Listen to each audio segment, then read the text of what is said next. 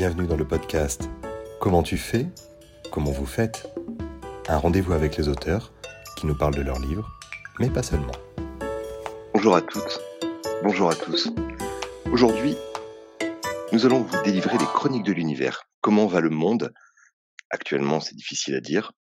Comment va l'univers Eh bien, pour ça, on a presque fait appel à un spécialiste. El Khazar, bonjour. Bonjour. Comment allez-vous? Bah, Écoutez, ça va. Comment va, l'univers alors?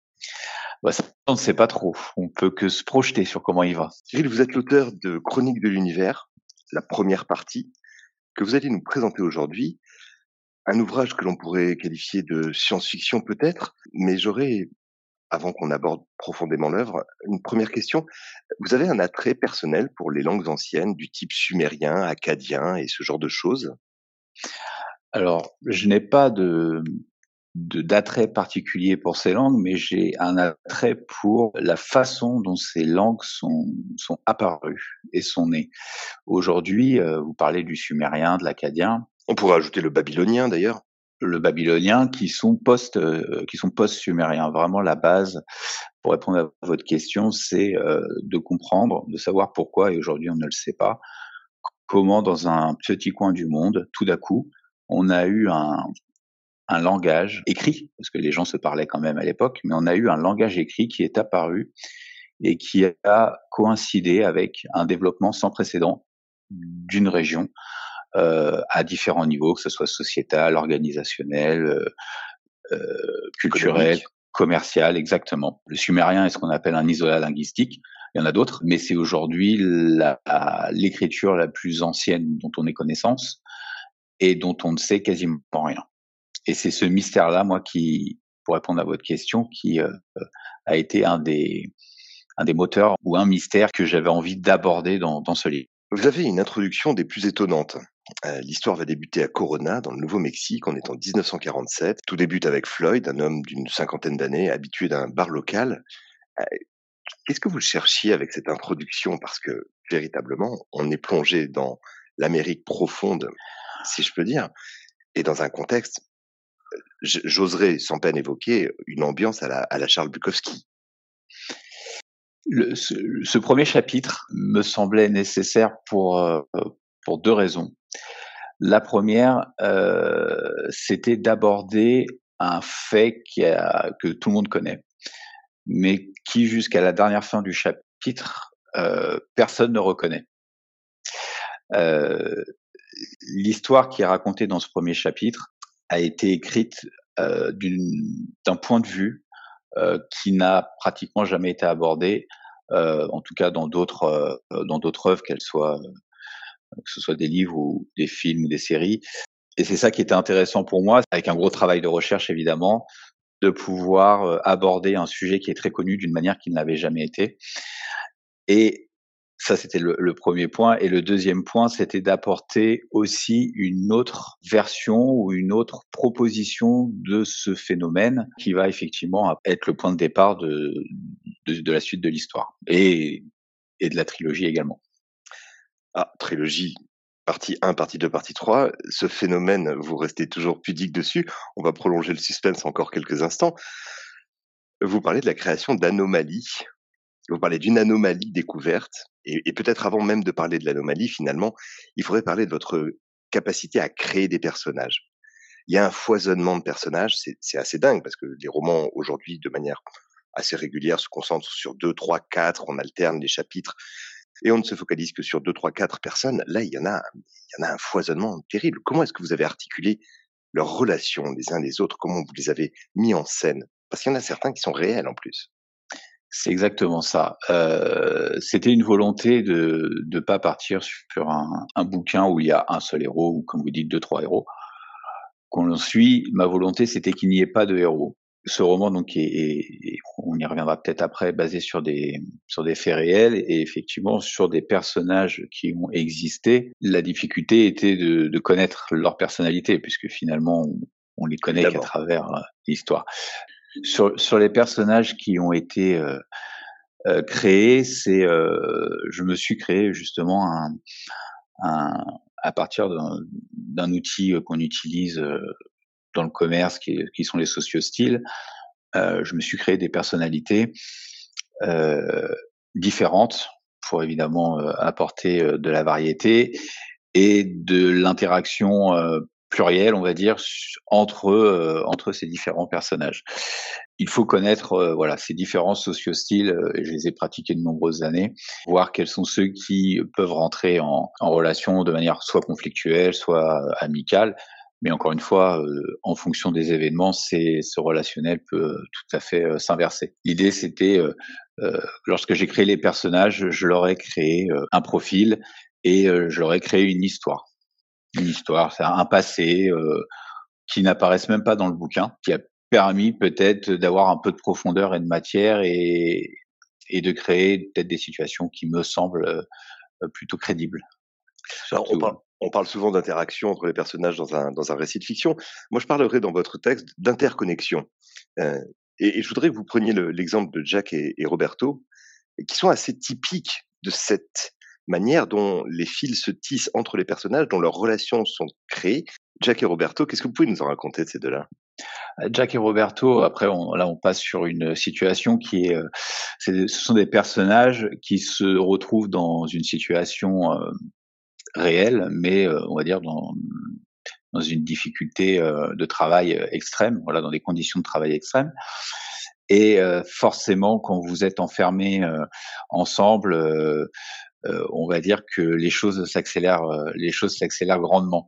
Oui, euh, voilà, vous avez euh, une relation de deux mois qui est l'équivalent dans la vraie vie de, je sais pas, dix ans peut-être.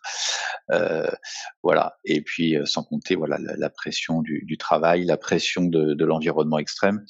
Donc, effectivement, Jack et Roberto, c'est des, des, gens qui ont un recul, un recul sur la vie. Et je pense que là où ils sont, ils ont besoin d'avoir beaucoup de, de, de recul, de, de, hauteur sur sur les choses pour garder cette espèce de, de lucidité. C'est pour eux un impératif. On va on va on va poursuivre cette enquête avec vous. Tout démarre avec euh, un certain Monsieur Brazel.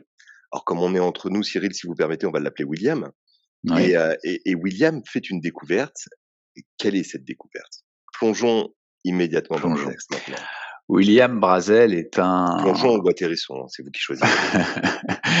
William Brazel est un est un fermier, on va dire ça, euh, des années 40, euh, vraiment dans, dans le Nevada. Euh, Ce qui fait qu'on doit s'imaginer quand on est lecteur, vraiment, il y a un concept, il y a, y a presque, il n'y a pas un stéréotype, mais il y a un concept autour du personnage immédiatement, enfin immédiatement palpable.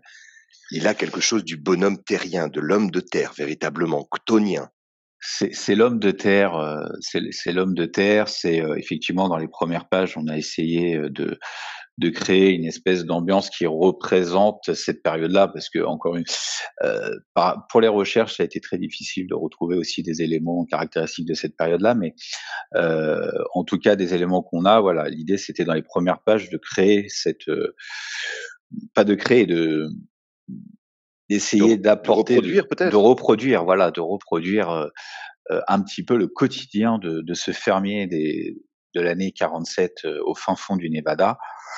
Euh, et on va le suivre effectivement dans une de ces journées qui ou une de ces soirées qui s'avère être une des une autre soirée classique de sa vie de, de fermier.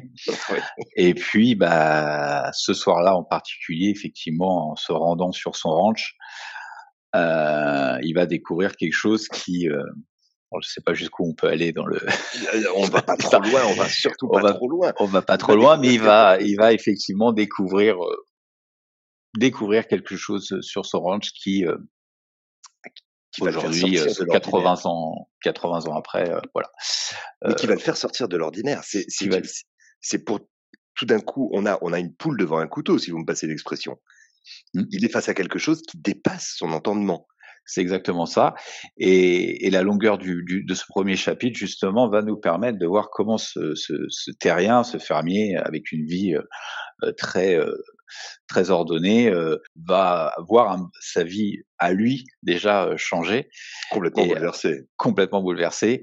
Et, et les répercussions que ça va avoir sur lui. Je vais revenir un instant sur Floyd. Son, Floyd, son, copain. My buddy. On pourrait presque dire, on, on pourrait presque les entendre parler de cette manière-là.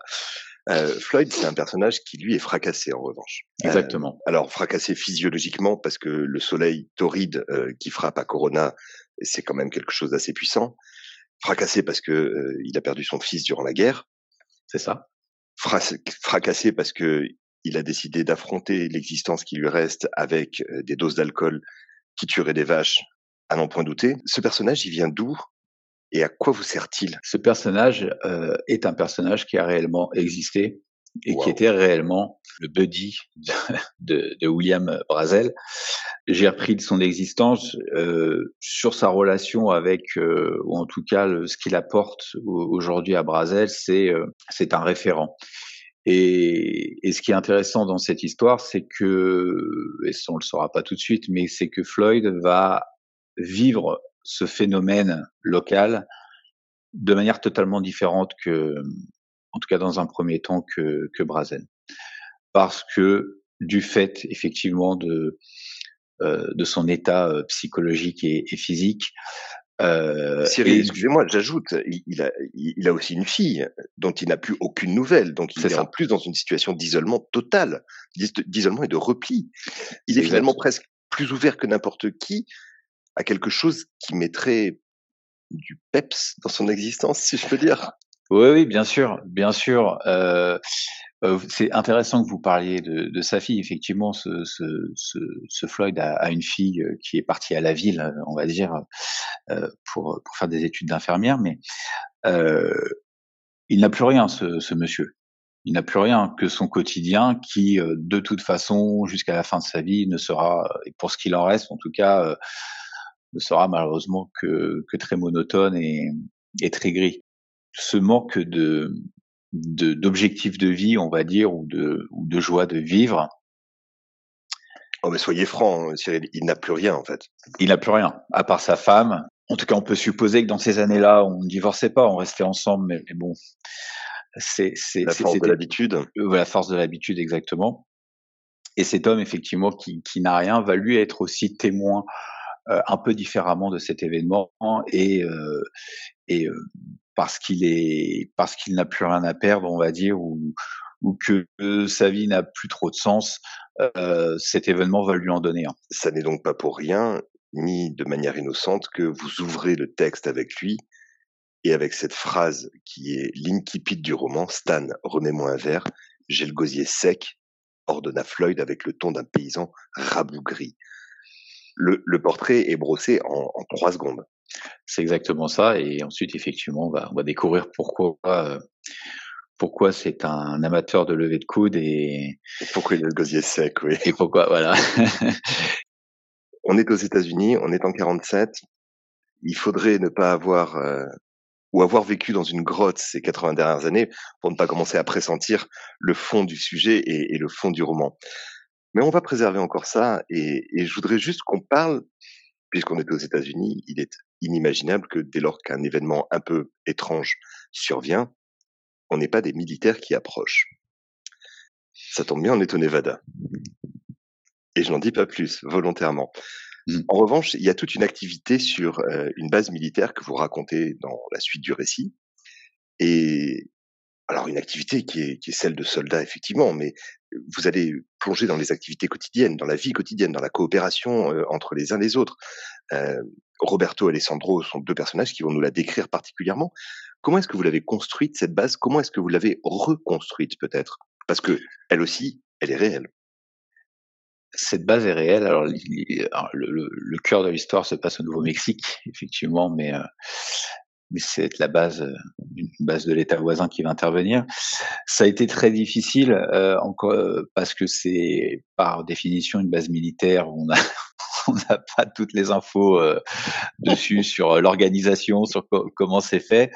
Donc là, encore une fois, en partant du peu d'éléments que, que j'ai pu avoir sur la localisation, mais aussi sur des choses périphériques comme le type de véhicule militaire qu'il y avait à l'époque, le type de technologie qu'il y avait à l'époque. On n'avait pas encore les satellites, des choses comme ça. Euh, à partir des éléments, voilà, on, on a essayé de, eh ben de, de recréer quelque chose qui est crédible pour l'époque, euh, avec un maximum, encore une fois, d'éléments réels et vérifiables. Vous vous êtes aussi amusé à, jouer avec les difficultés, les complexités, les défis, je dirais même que la hiérarchie et, le principe même bureaucratique militaire impliquent. Vous, vous, vous confirmez, il y a, y a quelque chose d'assez plaisant pour vous à raconter tout ça. C'est d'une lourdeur terrifiante, mais vous vous amusez. C'est exactement, oui, c'est exactement ça. Euh, L'avantage, autant sur la base en elle-même, son organisation, c'était très compliqué, mais encore une fois, quand on fait des recherches, on, voit des personnages récurrents de cette de cette euh, entité militaire apparaître, euh, des, des, généraux, des colonels.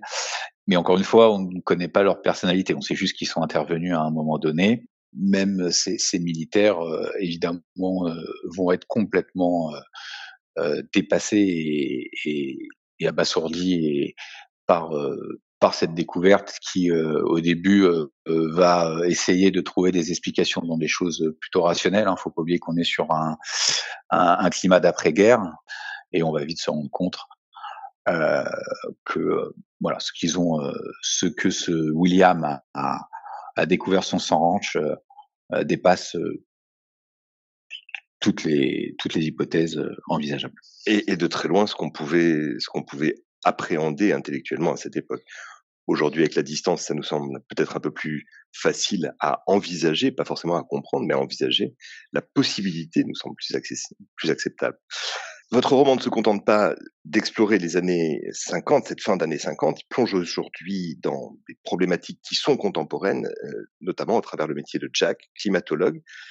Comment ce télescopage, comment ce parallèle s'organise Qu'est-ce qui est à montrer finalement entre cette découverte de 47 et le monde contemporain? C'est ça, ça va rejoindre un petit peu ce que je disais euh, en préambule, le, côté euh, un peu et humblement euh, philosophique que j'ai essayé de mettre dans, dans, dans ces lignes. Le, le parallèle, c'est que quelle que soit l'année où on est, quelle que soit notre avancée technologique, on reste des ignorants finalement par rapport à ce qui nous entoure. Euh, mais quelles que soient les époques, euh, même avec une, une avance technologique euh, qui est euh, bah, qui forcément s'améliore de, avec le temps, euh, on reste toujours devant des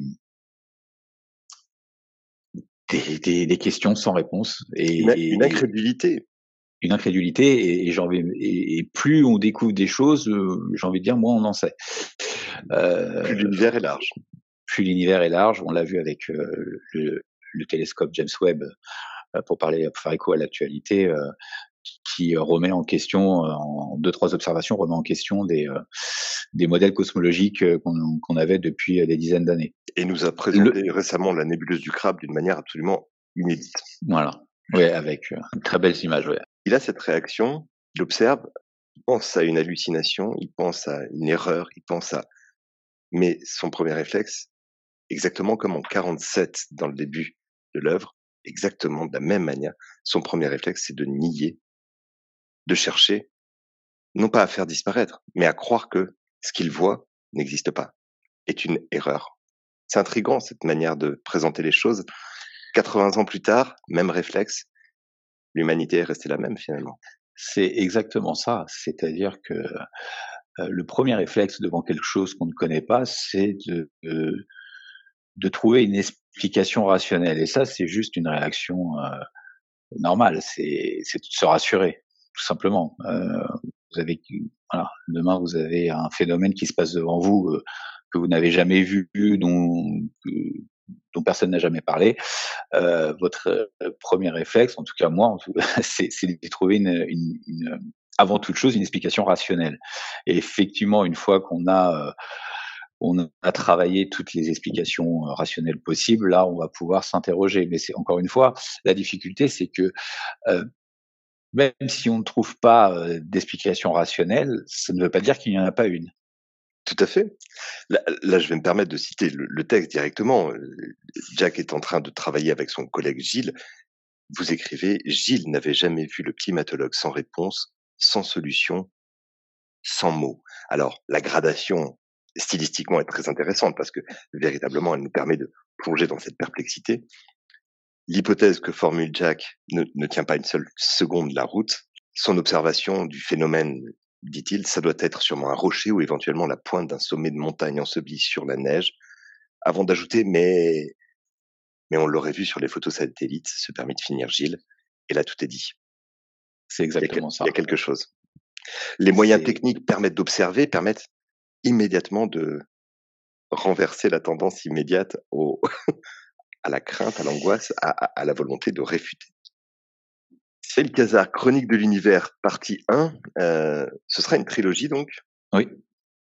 Les deux prochains tomes sont déjà sous presse. Alors le deuxième est en cours, euh, est en cours d'écriture. Et le, le, troisième est déjà tramé dans, dans, les grandes lignes parce que l'idée c'était de savoir euh, où commencer et où finir. Et sur euh, sur euh, voilà sur sur le deuxième qui est en cours d'écriture, donc on est à peu près à la moitié, et le troisième est, est effectivement tramé pour aller pour aller là où je voulais aller au final. Le propos, l'idée encore une fois que je poursuis humblement à travers ce, cette trilogie, c'est de d'exagérer, de caricaturer une réalité dans laquelle euh, on, vit, en prenant cette caricature qui se déplace, enfin qui se passe dans un monde un peu euh, fictionnel, euh, même si c'est ancré dans la réalité, de, que ça puisse apporter un écho justement à notre à notre quotidien, à notre place dans l'univers, à comment est organisée la Terre, comment elle est orchestrée, et, et peut-être de de se poser des questions on va dire, euh, euh, dont on n'aurait pas eu, euh, qu'on n'aurait pas eu l'idée de se poser. Arriver à interroger le quotidien, arriver à interroger notre monde. Les recherches de Jack sur le dérèglement climatique et l'indifférence à ce sujet en sont un parfait exemple. Cyril Cazard, je vous remercie infiniment du temps que vous nous avez consacré. Je rappelle Chronique de l'univers, tome 1 ou partie 1 sortie, ce mois d'octobre, euh, la partie 2 et la partie 3 à venir. Excellente fin de journée, bon courage. Merci de m'avoir reçu. Bonne journée également. Avec un immense plaisir. Merci beaucoup. Au revoir. bientôt. Au revoir.